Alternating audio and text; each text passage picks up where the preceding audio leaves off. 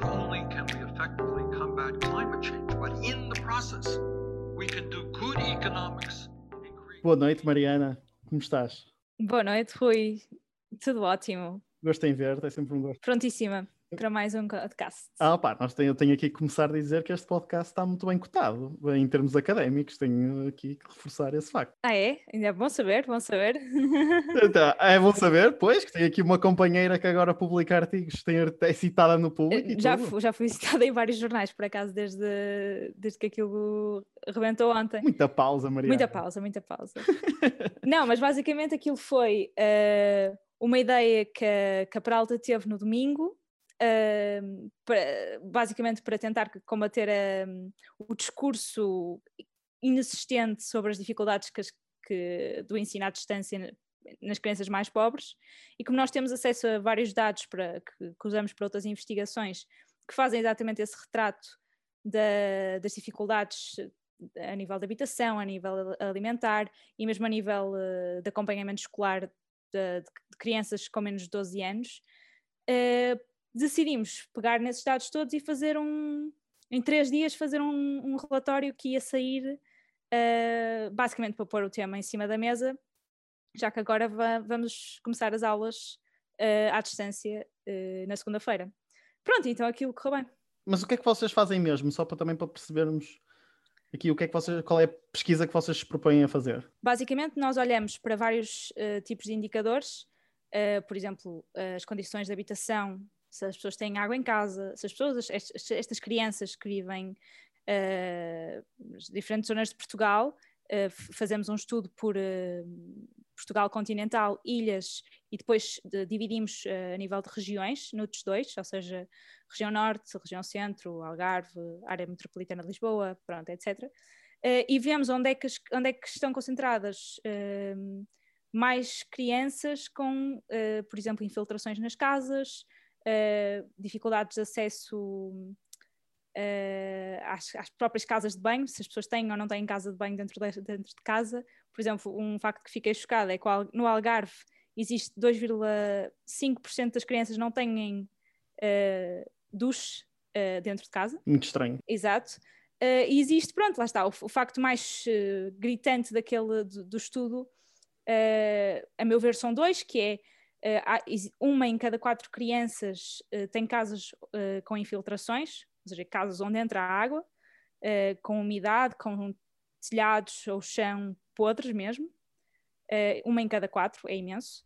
e depois outro, outro, outros dados que recolhemos que são dados de estudos que foram feitos em Inglaterra, que mostram que o efeito para uma criança pobre de, de, não ter ensino presencial é muito maior, é uma diferença de, de cinco meses uh, relativamente a uma criança de classe média. Por isso, uh, os, os danos que são feitos a estas crianças, especificamente porque não têm acompanhamento em casa, nem condições para. Basicamente, não, não têm escola, não é? Uh, não têm escola, nem acompanhamento dos pais, nem, nem ninguém que os, que, que os ajude na, no processo de aprendizagem. Por isso de, ficam completamente deixados para trás. Isto é uma geração inteira que depois, uh, se quisermos ver de um ponto de vista até mais económico e menos humano, uh, que, vai, que vai depois para o mercado de trabalho com muito menos qualificações e com muito mais atraso. Por isso, tem um, um, um, impacto também no PIB. Acho que existem estudos também que mostram isso, que, que este, este confinamento tem efeitos no PIB uh, eh, futuro, por causa da educação. Eu, em relação a esse assunto, o que tenho muito a acrescentar é que tenho pena que o governo não tenha logo agido mais celeremente e posto até, principalmente até aos 12 anos, continuarem na escola, porque é muito fácil agora fazer um confinamento a nível político. Isto é, é muito fácil mandar para casa porque esses efeitos que tu tiveste a falar Sim. agora só se vão traduzir daqui a muitos anos, portanto. Uh, agora é fácil mandar as pessoas para casa, é sempre é, é mandar as pessoas para casa, porque o medo está instalado. E existe de facto possibilidade para existir ensino à distância para pessoas que são capazes de, para famílias que têm capacidade de, de dar esse ensino à distância e acompanhamento aos filhos. Uh, mas existe uma grande percentagem que não tem essa capacidade. E a resolução do Conselho de Ministros de, de junho ou julho do ano passado previa uh, que, em caso de ensino não presencial, ou seja, em caso de ensino à distância de novo confinamento, havia três tipos de pessoas, de crianças que deviam estar nas escolas. Uh, os filhos de, de profissionais essenciais, já, ou seja, três, três ou dois tipos. Bem, os filhos de profissionais, de profissionais essenciais e, os filhos, e as pessoas que não, uh, as crianças que não conseguissem ter esse acompanhamento em casa e que a escola detectasse que o ensino à distância não estava a funcionar. Portanto, aí é muito mais subjetivo e depende de escola para escola. Mas a verdade é que o que está a acontecer é que estas crianças não, não estão a ter esse acompanhamento. Vamos ver que agora, quando começar segunda-feira, a escola, se, se, se, detectar que existem crianças que não conseguem uh, ter ensino à distância que não, e que as escolas detectarem esse, esses casos, uh, o que é que vai acontecer? Mas lá está, como é muito mais a nível. Uh, a nível centra, centralizado da, centralizado não, descentralizado das escolas é um bocadinho mais difícil de controlar também, depende. Uhum. Mas pronto, mas é, o estudo tenta alertar para isto, para a necessidade destas crianças, principalmente abaixo dos 12 anos, pobres, desfavorecidas, terem, uh, terem ensino presencial e não ensino à distância. Ok, parece que peço a todos que estejam a ouvir para irem ver o, o artigo, porque o público e já outros jornais fizeram artigos bastante interessantes. Uh, vamos agora passar para uma. Uh, portanto, é, o tema, isto deu um grande alarito na, nas redes, toda a gente acho que acaba por ter uma opinião sobre este assunto, que é a questão se nós vamos ou não cancelar Diogo Faro. Uh, acho que é um. Existem aqui vários temas, não sei por onde é que queres começar, Mariana. Bem, primeiro não, não foi nas redes, foi no Twitter. Eu acho que existe um mundo fora do Twitter que, que é uhum. enorme, que não faz ideia do que é que estamos a falar.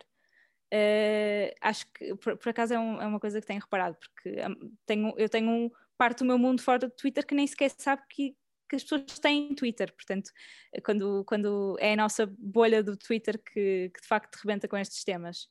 Uh, mas pronto, não, eu gostava de te ouvir a ti relativamente ao cancelamento do Diogo Faro em particular e do cancelamento em geral, uh, antes de dar a minha opinião.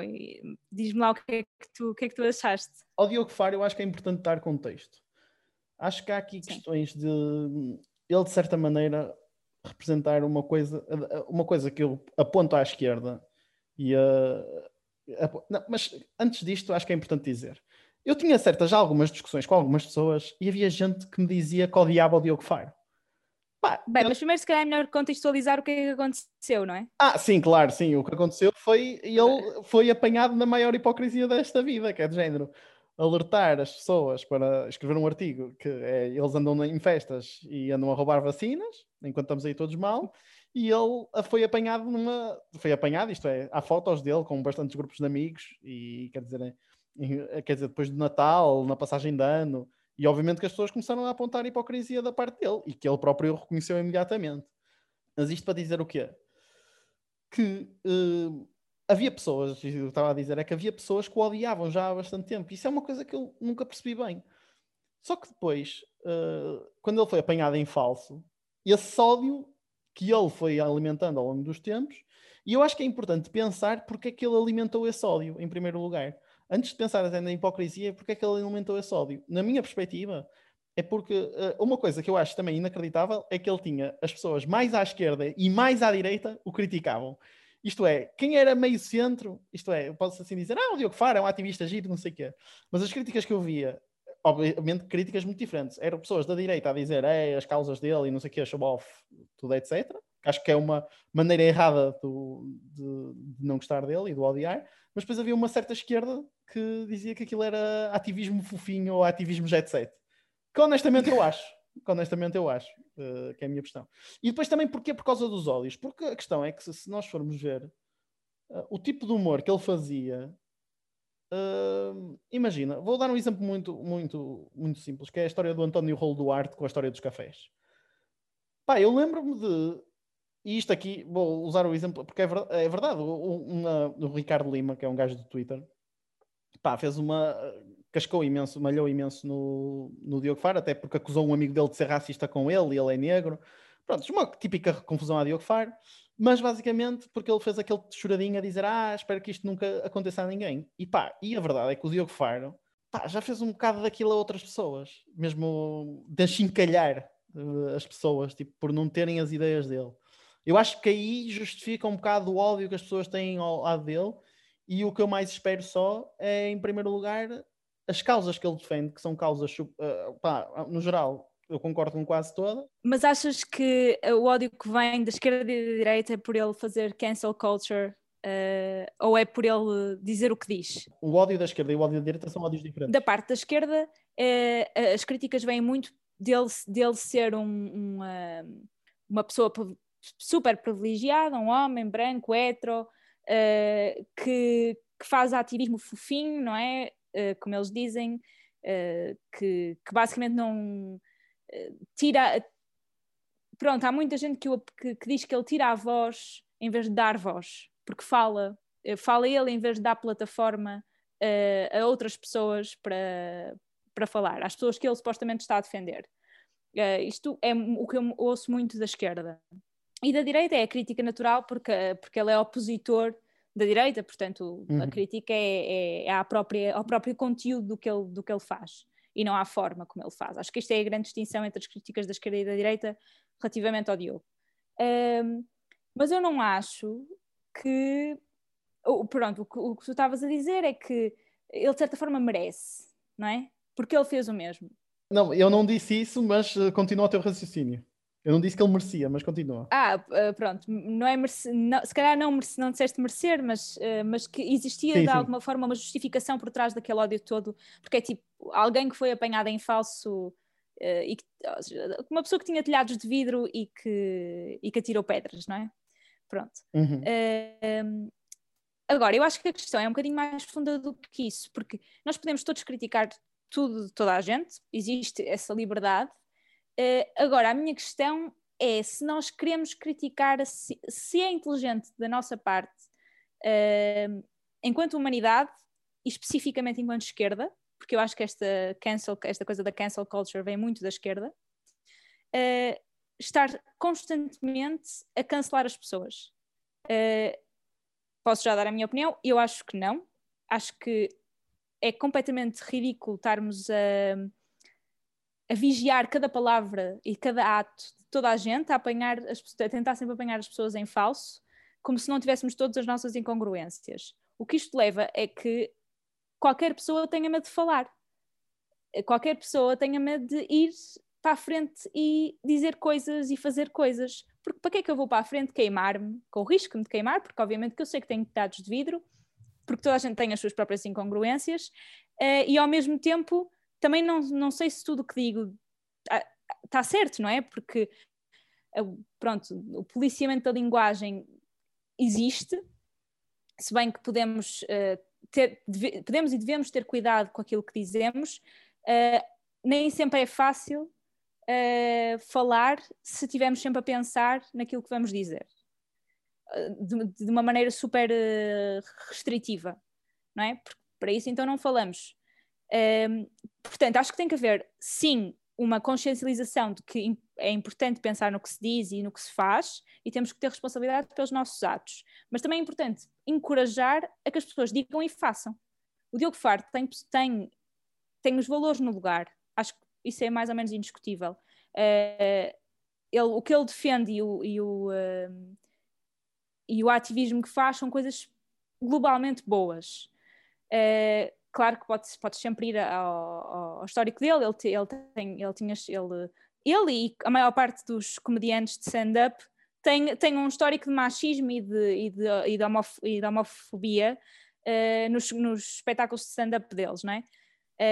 Uh, Pá, eu, o Pá, confesso só é... uma coisa, eu não sabia. Imagina, eu acho que tenho uma posição mais. Imagina, eu com a questão da cancel culture concordo com tudo o que diz. Aliás, é um, neste momento é um dos grandes problemas das pessoas não irem para a política. É que depois, de repente, a tua vida privada é completamente minada e pá, não consegues fazer absolutamente nada. Mas o que eu critico aqui é principalmente. Isto é, eu não quero, e é isso, eu não acho que ele mereça aquilo que está a ser feito. Eu estou a tentar perceber qual é que é o racional para existir tanto ódio à volta dele uma certa parte, tentar perceber esse, esse lado. E depois, ver aqui, que estou aí a buscar uh, o, o, tweet e que para mim fa faz todo sentido. É um tweet de uma arroba Sofia V. Lopes, mas que eu acho que faz todo sentido. Que é, não acho que seja errado que existam pessoas que partilhem uma versão leve e fácil de ativismo e justiça social, que serve de alguma maneira para chegar a públicos diferentes da nossa bolha. Mas há uma diferença entre ser aliado e entre enriquecer com lutas que não são tuas. E eu acho que o Diogo Faro muitas vezes acaba por fazer isto. Porque ele tem o ponto completamente e merecido, pá, que eu já vi muita gente a partilhar, pessoas que eu nem achava que eram políticas, a partilhar coisas do Diogo Faro. Agora, quando eu, uma vez também tive uma discussão até sobre, até sobre o Diogo Faro, concretamente, mas era sobre qual é que é a história depois de como é que deve ser o, a posição do homem em relação ao feminismo. E eu acho que no geral, eh, eu, pá, o homem tem que ter. Quer dizer, eu estou a falar, quer dizer, eu, depois vem a questão de se deve falar ou não do que é que não. deve ser. Uh, mas eu acho que deve ter uma postura muito de agir nas entrelinhas. Eu não devo andar aí a dizer, uh, a, a uhum. falar ativamente de feminismo. Acho que esse papel deve ser as mulheres. O que eu devo fazer é, quando eu vejo alguma situação errada, além de eu comportar-me de uma maneira, por exemplo, de, no meu dia a dia, não discriminar, ter atento a pensamentos, de não, sei lá, alertar amigos meus quando estão a assediar uh, de uma maneira agressiva. Acho que essa deve ser mais a postura do homem em si, não fazer uma coisa que ele faz que é, que é enriquecer. Imagina, e quando eu digo enriquecer, não é, não é o dinheiro, porque imagina, eu acredito que o Diogo Faro não deve receber assim tanto dinheiro. Sim, é fama. É fama, estás a ver? É fama e likes e não sei o quê. E depois, é isso também que é uma coisa que eu, que eu percebo de certa maneira, é que o tipo de conteúdo dele, por exemplo, eu lembro-me uma vez dele pôr, imagina, de fazer uma foto em que estava ele com os bigodes do observador e não sei o quê, tipo, claramente a enchincalhar o tipo de pessoas do observador. Pá, não faças aquilo um bocado que queres que façam aos outros, não sei explicar, que é de género. Estás a gozar com a pessoa diretamente, tipo, goza com os ideais dela. Não gozes necessariamente com o gajo chamar-se Bourbon de não sei o quê. Tipo, não sei, imagina, eu estou a dizer isto, mas eu acho que sou capaz de dizer que o Diogo Faro deve ser um gajo, pá, honestamente deve ser um gajo fixe e eu gostava de falar com ele e acho que ele e, e, até sou capaz de afirmar que globalmente foi boa a ação dele. O meu ponto aqui é porque é que ele gerou tanto ódio? Porque é que há tantas pessoas que já me disseram, tipo, sei lá, e quando digo, sei lá, lembro-me de cinco interações no Instagram, em partilhas e não sei o quê, tipo, ei, não sei o quê, não curto nada ao Diogo Faro, ou tipo, ei, esse gajo, pá, uma, houve uma vez, pá, mas isto eu acho que isto também é, é um limite, mas depois, mas é importante pensar que a gente, tipo, quase como o pessoal odeia o André Ventura, eu, uh, existe um ódio da direita pelo Diogo Faro. Estás a ver? E isto é importante pensar como é que se chegou a este estado. Será a nossa Maria Vieira. Sim, é isso, é, é isso. Nossa Maria Vieira. É isso, é isso. que é nosso, o nosso menino do espetáculo que, que, defende os ideais de esquerda, tal como. Olha, a Maria Vieira acho que seria, acho que seria um bom exemplo. Acho que seria um bom exemplo. E, pá, e desculpa, Diogo Faro, eu estar-te a comparar à, à Maria Vieira, mas neste caso, se calhar, é mesmo uh, pelo ódio que ambas as partes têm. E... Não, eu não acho, eu não acho que isso seja assim. Eu não acho que isso seja assim, porque um é democrático e o outro não é. Não é? O, o Diogo Faro não, não, não instiga, nunca podes comparar. É, é, seria como comparar qualquer tipo, qualquer esquerda democrática portuguesa, que, que neste momento é toda, não é? Uh, toda a esquerda portuguesa neste momento é democrática, uh, com a extrema-direita. Não é, acho que não há uma comparação boa. Mas, uh, mas ainda assim, eu acho que o problema não é o Diogo, é, um, é um bocado um problema filosófico. Exatamente. É? É, é? é? um problema de como é que. Um, como é que tu leva. É, é um bocado isso que, que, que leste nesse tweet, que é. É óbvio que a linguagem fácil para, para, para sair da nossa bolha e para chegar a mais públicos é uma vantagem.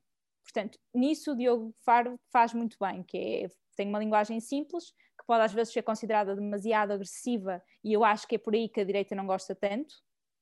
Uh, pronto, porque está sempre a mandar vir com Ventura, está sempre a mandar vir com. Não é só está isso. Está sempre em cima, sempre em cima, estás a ver? Sim, e não é só isso, é mesmo de. E eu, isso é mesmo de política, é, é quase. É, não, de justiceiro social, estás a ver? Tipo, pronto a apontar o dedo. Sim, mas que, como é que dirias que ele, que ele, que ele faria o ativismo dele?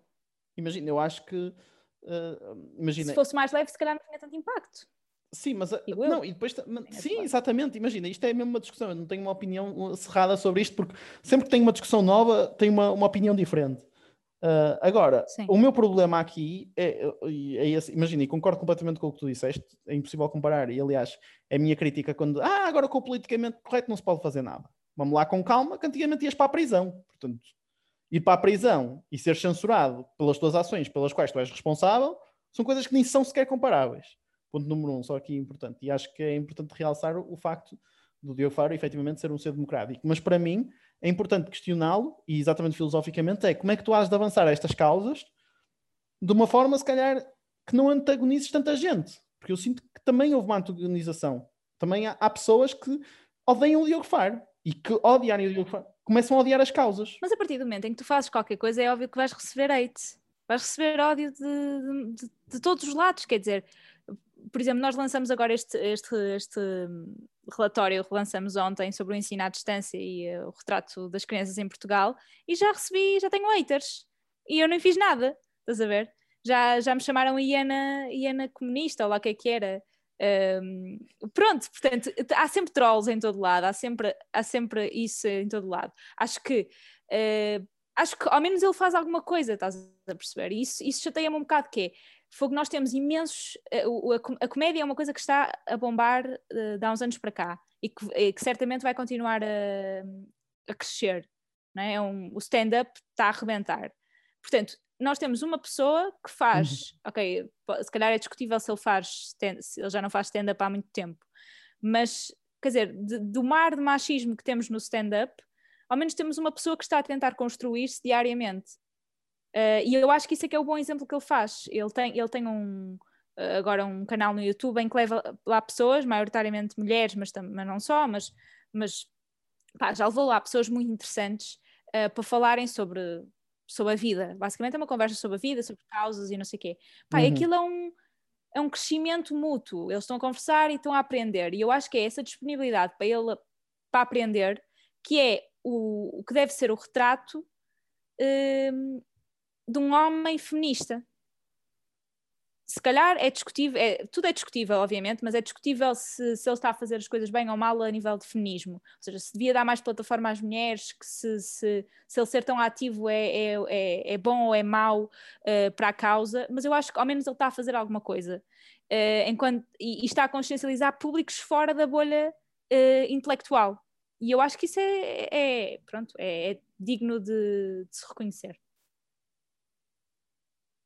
Não, eu só por último, imagina, eu, eu fiquei próprio a pensar com as tuas palavras, e o meu facto é, globalmente é boa a ação dele. Agora, eu acho que também é preciso pensar o que, o que é que ele fez errado neste próprio con, conceito de, de, construção, para nós percebermos como é que podemos avançar, avançar com, com estas causas. E é verdade que vai haver, vai haver sempre trolls e, e, essas vai haver sempre pessoas que vão odiar. Aliás, eu no início até pus um tweet porque imagina, uma grande crítica ao Observador a publicar aquilo, eu pensei, o Observador agora é uma TV sete dias. Porque agora comenta a vida de influencers. É? Porque, literalmente depois houve uma notícia no Observador a dizer Diogo Faro apanhado em falso, ou apanhado não sei o quê. Eu, tipo... E, e, a verdade é que há uma frase do Churchill, não é do Churchill, é de Vitor Hugo, desculpa, mas que é, que é tipo. Ah, talvez que íamos citar outra vez o Churchill. Não, não, mas que é do género. Tens inimigos, ainda bem, quer dizer que te. Isso tudo up for something. E a minha questão é mesmo essa. A verdade é que o Diogo Faro também tem tanto ódio, mesmo porque avança com causas como o antirracismo, o feminismo e essas questões todas. E, e, a, e, a, Marta, uma vez estava a discutir com ela, uma Marta é uma amiga minha, mas ela disse uma coisa que é de género. Ela estava a dizer: fogo, pá, como é que o Diogo Faro ainda aguenta? Até antes desta, desta cena. Como é que o Diogo Faro aguenta? Pá, porque o gajo leva muita pancada e o gajo continua. O gajo está todo o santo dia a levar pancada e o gajo continua. Pá, e imagina, o que quero dizer é que eu acho que isto não é, uma, isto não é um caso isolado, é mesmo isso, porque é uma coisa que nós vamos continuar a ver, porque há, há comportamentos que nós hoje em dia temos que vão ser censuráveis no futuro e não acho que devam ser cancelados. Uh, não acham que nós devemos ser cancelados por comportamentos que estamos a ter agora, porque as pessoas aprendem, aliás, fizeste há 4 anos uma piada machista, pá, mas é, foi há 4 anos, pá, as pessoas merecem um bocado o direito a, a perdoar do, do cristianismo. Uh, agora, a única coisa que eu acho que também uh, existe só, acho que também se calhar isto foi um sinal que ele tem que acalmar, porque se calhar estava. Não, eu acho que ele não. Enfim, eu acho que já nos estamos a estender um bocadinho sobre este tema, mas eu acho que ele não se tem que acalmar. Ele, ele, tem, ele reconheceu o erro uh, e, obviamente, fez uhum. uma coisa errada. Foi, foi uma festa numa altura em que não devia ter ido, pronto. reconheceu o erro e avançou. Acho, acho que fez o que devia fazer. Ok, vamos lançar. Eu, eu deixo aqui o meu terminado de dizer que não tenho uma opinião completamente cerrada em relação a Mas a minha, a minha opinião, eh, eu gostava que fosse que ficasse um bocadinho para além desta, desta questão de Diogo Faro, que é eh, a minha opinião é a cancel culture em geral, ou seja, apontar o dedo e cancelar ou, ou uh, dar pancada a alguém uh, porque fez alguma coisa mal uh, é, tem que, se, tem que se pensar muito bem nesta cultura que estamos a ganhar, porque senão corremos o risco eh, da política ser feita apenas pela, por pessoas completamente vigaristas e sem valores morais. Acho que, acho que não podemos impedir que as pessoas que, que têm coisas para dizer, não podemos deixar que as pessoas que têm coisas para dizer tenham medo de as dizer. E com a cancel culture, isso acontece. Portanto, é preciso muito cuidado com isso. Ok.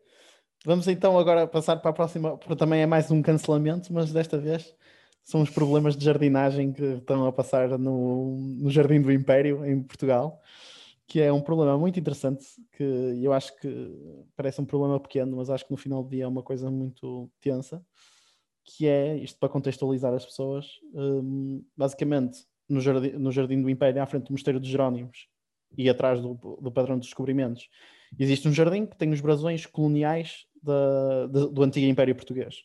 Províncias como Angola, Goa, Moçambique, eh, etc.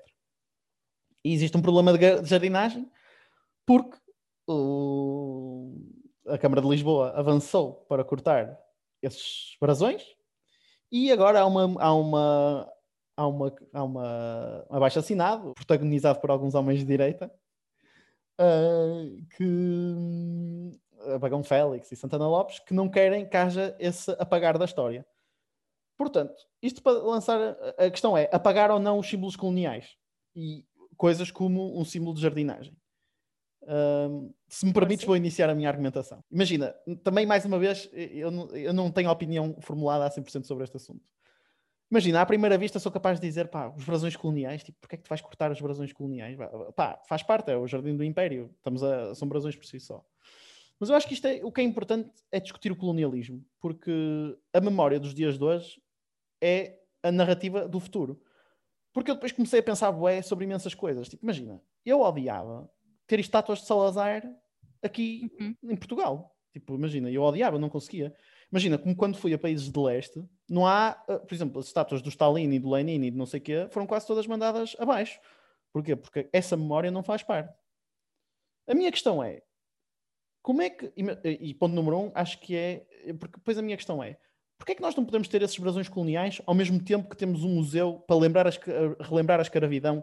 Que esse é que é verdadeiramente o problema. O problema aqui é que nós fizemos descobrimentos e que a questão dos escravos é falada zero. Imagina, eu continuo a achar incrível que tu tiveste homenzinhos, que literalmente são homenzinhos, foram para o banheiro do mar e foram descobrir coisas novas, tipo descobrir em relação ao mundo antigo. E acho que foram mesmo heróis para a, para a, para a nossa nação. Agora também é a questão é, será que devo ter orgulho daquilo que os meus antepassados fizeram e eu não conheço? Também é outra questão. Mas focando no assunto, que é, como é que tu depois achas, ponto número um é, como é que tu achas que o colonialismo deve ser relembrado? E depois a questão é, este tipo de coisas, de, por exemplo, e depois este caso específico, se brasões coloniais devem ser ou não cortados. Porque é, é engraçado, porque isto é uma questão filosófica, obviamente, mas depois, como a questão do, do Diogo Faro, acaba por ser um problema de jardinagem. Uh, sim, acho que é assim. Obviamente que o problema não é um problema de jardinagem aqui, não. O problema é um problema simbólico uh, de que, como é que queremos relembrar uh, o passado e qual é a consciência coletiva que temos em relação às atrocidades que foram feitas nas colónias. E a verdade é que não há não há colonialismo bom, não existe uh, uh, forma humana de escravizar alguém ou de violar alguém e, e ou, ou quer que seja as atrocidades que foram feitas nas, nas colónias. Uh, e a narrativa que nós temos nas escolas muitas vezes é exatamente essa, de que nós fomos os primeiros agentes globalizadores do mundo, uh, que pelos vistos já li que não é bem assim, acho que foi a China, mas, mas pronto, mas que fomos os primeiros uh, agentes de globalização, uh, que fomos bastante humanos com, as, com os nossos colonos, um, e que, portanto, somos, somos, somos bons, né? somos, eh, foi África, fomos bons para a África. Que é mentira. Mentira, claro que sim, isto é obviamente mentira, porque não existe forma de ser bom uh, dadas estas circunstâncias. Portanto, uh, eu acho que, na minha modesta opinião, estes, este, não há lugar uh, no século XXI para uma lembrança histórica que exalte os colonizadores que violaram, raptaram, uh, e mataram e escravizaram uh, pessoas em África. Se eu fosse, uh, se eu mandasse, era erguido um memorial, um museu, que lembrasse, que não fizesse esquecer que este passado existiu, mas que em vez de celebrar as, as atrocidades que foram feitas, condenasse as atrocidades que foram feitas e, e relembrasse para a memória futura, tal como existem museus do uhum. Holocausto, uhum. não é? Existir, existir museus no, sobre o período colonial. Exatamente, exatamente. Isso é uma questão muito relevante. Não, imagina, eu acho que aí estamos a, a, a, absolutamente de acordo. Agora, a, de haver memória. Não, e também só realçar. Eu lembro, por exemplo, na, na escola, falar, por exemplo, dos barcos negreiros, Sim. que era uma coisa horrível, em que eles transportavam pessoas acorrentadas em barcos. Eu estou a pensar pessoas acorrentadas no chão em barcos pelo Atlântico. Imagina, só de pensar, imagina como é que eles comiam, como é que iam à casa de banho. Tipo, uma coisa, pá, completamente uh, pouco humana, animalesca, tipo, e nós dávamos os escravos ah, do género, eles vão ali com os escravos e depois tiram, trocam coisas. Tipo, era, uma fosse... É, era uma mercadoria, exatamente, eu não me lembro. De, dar, de dar aquilo como se não fosse escravos, era mais uma mercadoria eh, como as especiarias ou as, os minerais que vinham da África. Exatamente. Uh, não, me lembro, não me lembro nas aulas de história disto ser condenável, nem nos manuais de história. Não, e depois o pior é quando as pessoas dizem assim: ah, mas lá em África já faziam escravidão. Pois, mas estás a justificar um erro com outro erro? Tipo, por eles fazerem um erro, tu também tens de fazer um erro. Logo aí. Mas só que para, para terminar, para terminar, o raciocínio é: mas então é, vamos supor que tu fazes esse museu em relação aos escravos, que eu acho que é o futuro e que tem que ser. Podes fazer num jardim, podes fazer o. Os, Sim, pois a minha jardim. questão é essa, por exemplo, o padrão dos descobrimentos. Por exemplo, deve ser mandado abaixo? Eu acho que existem formas, acho que, acho que tal como a, como a Ponte de Salazar passou a ser a Ponte 25 de Abril, existem formas de preservar os, os monumentos que existem uh, e dar-lhes um significado, dar-lhes um contexto histórico realista, não é? Ou seja, não sei como é que isso poderia ser feito, mas, mas, mas tem que existir a forma de uh, as pessoas olharem para... Haver um contraditório. Haver um contraditório, sim, para essa narrativa de, Exatamente. de, exaltação de, dos descobrimentos e da, do grande império português, não é? Da... Exatamente, exatamente. Pois, eh, eh, imagina, eu acho que. Então, mas a questão é, o que é que os brasões coloniais, só, imagina, têm a ver com isso também no final do dia? Os brasões coloniais eram um símbolo uh, da presença da presença portuguesa e da inevitavelmente está, está uma coisa ligada à outra, não é? Não, não estão ali, os, os brasões, não olhas para os brasões e pensas, ah, olha, esta coisa terrível que nós fomos fazer a outro continente. Nós e o resto dos europeus, não é? Uh, europeus, uhum. em geral acho, que, acho, acho que é super importante que, se, que isto seja abordado mas, uh, nas ruas, e, e, mas fundamentalmente na educação, nas escolas. A, narrativa tem que ser outra, porque na nossa geração, nós temos 20 e tal anos, a nossa geração nas, uh, cresceu a ouvir que, colonia, que fomos, um, fomos os grandes descobridores, fomos o grande império uh, e que foi aquele período de tempo em que fomos grandes. Tocaste no ponto exato, é que imagina, nós, nós pensamos no império como se fosse uma época dourada. Quando a questão, eu se calhar acho que o Serviço Nacional de Saúde é uma coisa muito mais dourada do que andarmos aí a, a colonizar coisas, porque estás a garantir melhor qualidade de vida às pessoas. Ou até, até está-me a fazer lembrar alguns artigos que é de género, ah, nós antigamente é que éramos, quando andávamos aí a descobrir e dividimos o mundo com a Espanha. Ok, andávamos a dividir o mundo com a Espanha. Sim, quer dizer, tivemos metade do Sim, mundo. Entre aspas, com muitas aspas, não é? Claro, como se tivéssemos mesmo a metade do mundo, quer dizer, como se não houvessem povos naquela metade que era supostamente nossa. Exatamente, exatamente, exatamente. Portanto, eu acho que só essa noção belicista de, da, da humanidade é muito errada. Portanto, eu tendo a concordar, uh, tendo a concordar, quer dizer, com a tua opinião um bocado, e, mas também mais com a própria questão, que se calhar faz sentido sim uh, cortar, cortar, cortar esses símbolos ou enquadrá-los de uma maneira melhor. Claramente enquadrá-los de uma maneira melhor eu acho que não devem ser apagados, porque eles têm que, ou seja, as, as memórias do Holocausto não foram apagadas, são é relembradas como algo a não esquecer das atrocidades que foram ali feitas. Eu acho que o mesmo se deve aplicar ao período colonial. Ok. Olha, eu ia sugerir nós passarmos a, game, a, a questão da GameStop por causa de tempo, que acho que gastámos muito tempo no Diogo Faro. Está bem, está bem. Tá e temos já três temas, três temas. E pronto, só para te dizer no último, uhum. que era uh, para, as questões, para as questões dos ouvintes, que era desta vez vamos ter uma questão de Benjamin Nunes, que nos pediu para, de certa maneira, fazermos uma análise da political landscape, como ele disse. Um, eu gostava de pegar nesta questão e mais fazer political landscape do futuro, não necessariamente do que está a passar agora, mas aquilo que eu prevejo para Portugal. Uh, não sei se quer, o que é que tu prevês para Portugal, Mariana? Então, bolinha de cristal agora, uma bolinha de cristal. uh, Meu visível. Uh, quer dizer, que não é economista, mas normalmente os, os, economistas normalmente tentam ter uma bolinha de cristal sim, à frente, sim. portanto, é mais ou menos isso.